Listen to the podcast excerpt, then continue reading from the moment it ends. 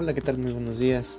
En una emisión más de esta pequeña, este pequeño podcast que se refiere en este tiempo de tema a lo que es la transición democrática de 1982 al 2000.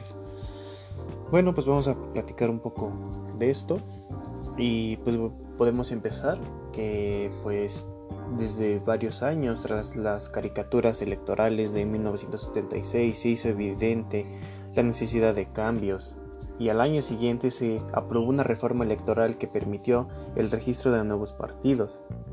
Con esto siguieron, o sea, que tuvieran un poquito más de propagandas para que los eligieran, ¿no? También con esta reforma se inició el lento, largo y a veces tortuoso proceso de la transición democrática mexicana, o sea que casi los tardaban mucho para hacer todo este tipo de movimiento. A diferencia de los comicios anteriores, en 1982 se representaron siete candidatos a la presidencia y por primera vez en la historia del país se postuló una mujer. Exactamente, se, pudo, se postuló la primera mujer porque casi en ese, en ese año las mujeres no las dejaban votar, no las, no las dejaban tener ese tipo de de votación, ¿no? De tomarlas en cuenta. Una de ellas, Rosario, Rosario Ibarra de Piedra, quien compitió bajo las siglas del Partido Revolucionario de los Trabajadores, fue una de ellas exactamente, la que empezó a tener ese movimiento. En 1988 se realizaron las primeras elecciones verdaderamente competitivas del siglo XX y el partido vivió la jornada de la inédita expectativa del triunfo opositor, o sea que o sea, tuvo más el triunfo opositor que el de ella. También los resultados tras el famoso incidente de la caída del sistema, la noche del cómputo electoral solo fueron detenidos por el gobierno y el partido ganador.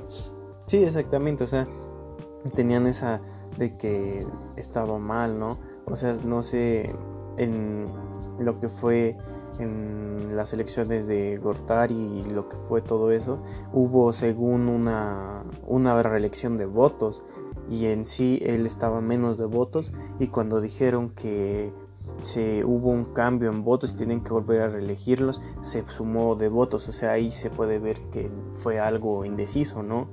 O sea, también los resultados del famoso incidente de la caída del sistema, la noche del cómputo electoral solo fueron detenidos por el gobierno y los partidos y el partido ganador.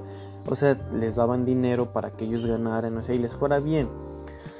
En años recientes han sido numerosos los regímenes autoritarios, dictadores e incluso totalitariados que han llegado a su fin no por la acción violenta de una rebelión o una revolución, sino como en México mediante un proceso pacífico y ordenado de que permite la democratización de la sociedad sometidas a dictaduras a un gobierno autoritario.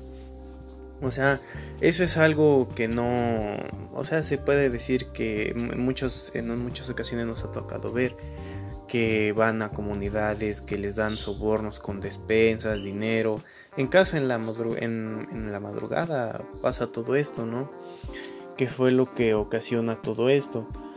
Mm, también podemos decir que el país al recibir todo esto se inhabilitó, no se pudo justificar y conducir el cambio y no permitió que se promoviera básicamente la presunción de la complicidad en el pasado, o sea, ya no se podía hacer casi nada. También el origen, el origen de tal impedimento es evidente. Todo gobierno autoritario posee una base social, hay individuos más responsables o más culpables que otros, y también hay sectores enteros de la sociedad sin cuyo apoyo dicho gobierno no hubiera podido mantenerse al poder. Exacto, o sea, si no tuvieran algunos contactos de gobiernos y así que los ayudaran, no podían llegar a, ese tipo de gobiernos, ¿no?